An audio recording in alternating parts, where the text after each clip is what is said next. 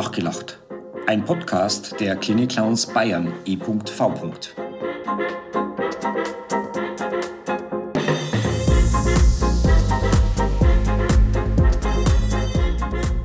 Mein Name ist Luitpold Klassen und ich habe euch heute meinen Klinik-Clown Lupino Valentino mitgebracht. Servus, Lupino. Servus, Louis. Und? Wie schaut's aus? Oh, passt schon. Wenn ich darüber nachdenke, wann ich, Louis, das letzte Mal gelacht habe, ist das schon eine Zeit her. Aber ich freue mich, wenn andere lachen, auch über mich, über meinen Clown und seine Naivität, über sich selbst und womöglich über alles, was manchmal eigentlich eher zum Weinen wäre. Wir dürfen mittlerweile seit über 16 Jahren auf die Kinderkardiologie, auf die Kinderpalliativstation in Großharan, in Altenheime, auf Palliativstationen für Erwachsene, auf eine Neurologie und auch in zwei Hospize gehen. In der orthopädischen Kinderklinik in Aschau lachen die Kinder aber natürlich auch die Mamas und Papas, wenn mein Lupino sich tollpatschig verhält und alles macht, was ihm die Liesel, die Liesel ist übrigens meine liebe Klinik-Clowns Spielpartnerin, in einem Altenheim in Traunstein und eben auch hier in der orthopädischen Kinderklinik, ebenso aufträgt. Natürlich macht er alles mit einer wunderbaren Freude, aber eben falsch. Wobei, Lupino, weißt was, so falsch kann es eigentlich gar nicht sein, denn wenn es allen gefällt, ist falsch zwar immer noch nicht richtig, aber hier genau wichtig. Du Lupino, das reimt sich sogar. Das stimmt. Du weißt was und alles, was sie reimt, das ist ja gut. Aber was lehrt uns das? Lachen an der richtigen Stelle vertreibt manch Kummer auf die Schnelle. Auf einer Palliativstation? Im Hospiz? Man denkt, Lachen hat hier keinen Raum. Lachen hat hier keine Berechtigung. Die Lilo, ebenfalls eine wunderbare Klinik-Clowns-Kollegin und der Lupino durften über mehrere Monate einen Mann im Hospiz besuchen. Damals war auch das bayerische Fernsehen mit der Sendung Stolperstein dabei und im Anschluss hat die Reporterin gefragt, wie er es denn findet, dass Clowns zu ihm ins Hospiz kommen. Und er hat wortwörtlich gesagt, ich muss mit solchen Leuten, damit hat er die Lilo und mich gemeint, keine ernsthaften Gespräche führen. Wir machen einfach nur Blödsinn. Und das ist genau das, was ich jetzt brauche. Natürlich braucht jeder Mensch etwas anderes. Und selbst der gleiche Mensch unterschiedliches. Zu einer vielleicht anderen Zeit oder zu einer anderen Situation. Wir sind ja auch nicht immer gleich. Weißt du, du und ich, Lupino, wir sind auch nicht immer gleich drauf. Manchmal ist aber auch ein Lächeln kraftvoller, emotionaler oder zustimmender als ein lautes Lachen. Eine Dame, die wir mal auf der Palliativstation besuchen durften und wir jetzt nicht genau wussten, ob sie uns wahrgenommen hatte, da ging ich vorsichtig zu ihr und sagte, wissen Sie was? Meine Mama hat immer gesagt, wenn du in ein Zimmer kommst, sagst du erst einmal schickres gut. In diesem Moment wurden ihre Augen ganz groß und mit einem Lächeln auf den Lippen sagte sie, stimmt, das hat meine Mama auch immer gesagt. Erinnerungen, kleine gemeinsame Anekdoten, die wir von früher kennen, Geschichten, Gedichte, Verse, Reime und Lieder, aber natürlich auch die Wahrhaftigkeit, nicht alles so ernst zu nehmen nicht einmal den Tod. Aber natürlich mit einem Einfühlungsvermögen und mit Empathie zu spüren oder zu wissen, wann man was oder wie sagen darf oder eben auch manchmal tun kann. Ja, Lachen im Hospiz, es ist erlaubt. Eine Dame hat uns mal gesagt, ich bin ja noch nicht tot und Lachen gehört immer noch zu meinem Leben. Also strengt euch an, ihr zwei. Oder ein anderer Herr erwiderte voller Überzeugung, als ich mich zu ihm setzte und sagte, wissen Sie was, lieber gut gesessen, als wir schlecht gestanden. Und er hat ein Lächeln aufgesetzt und hat gesagt, ich würde jetzt lieber gut sterben, als schlecht zu leben.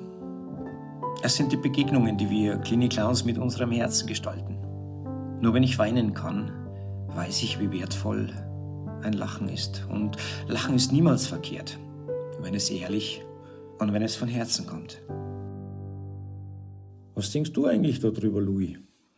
Ach, weißt Lupino, ich habe ja eine zweijährige Clown-Schauspielausbildung in Mainz gemacht. stopp, stopp, stopp, stopp. Warte mal. Was, du? Ich? Ich hab das gemacht. Ja, das stimmt, aber ich war ja auch dabei, oder? Ja, Zeit hast das. Dabei war ich. Ich hab's gelernt. Echt? Was hast du denn da so gelernt? Ja, mei, ein Handwerk halt. Ein Handwerk? Ja, ein Handwerk. Einradfahren, Stelzen laufen, Akrobatik, Jonglage, Stimme, Gesang, Commedia dell'arte, Pantomime. Und natürlich auch Clownerie in Theorie und Praxis. Ja, und dann? Ja, und dann war ich staatlich geprüfter und anerkannter Clownschauspieler. und was macht man damit? Ehrlich gesagt, äh, das wusste ich damals auch noch nicht. Aber ich bin ja damals mit dir wieder zusammen von Mainz nach München gezogen und weißt du das noch? Da haben wir gehört, dass es in Freising einen Verein gibt, der Klinik-Clowns ins Krankenhaus zu Kindern, aber auch ins Altenheim schickt. Und neugierig, wie wir zwei nun mal waren, und weil wir ja natürlich auch andere Clowns kennen lernen, lernen, wollten, jetzt hätte es beinahe nicht mehr raus wollen, haben wir uns dort beworben.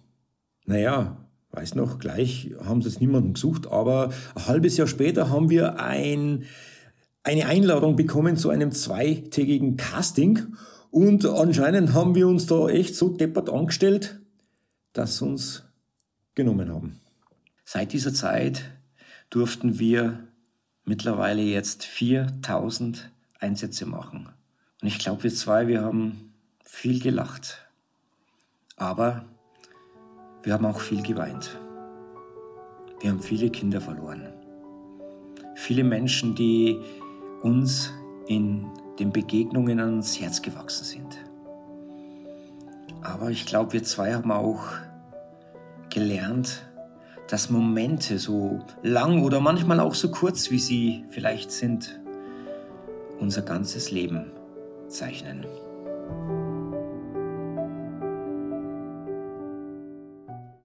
Manchmal werden wir auch gefragt, was macht eigentlich ein Klinikclown so in einem Kinderkrankenzimmer? Und natürlich haben wir auch hier eine kleine Geschichte von einem vierjährigen Jungen, den wir auf der Kinderkardiologie besuchen durften. Die Schwestern hatten uns damals darauf hingewiesen, dass wir ganz vorsichtig bei Alexander sein sollten. Er sei sehr ängstlich, weiß aber ganz genau, was er will. Also haben wir, die Yao Yao, meine liebe Klinikclowns-Kollegin damals auf der Kinderkardiologie und ich als Lupino angeklopft,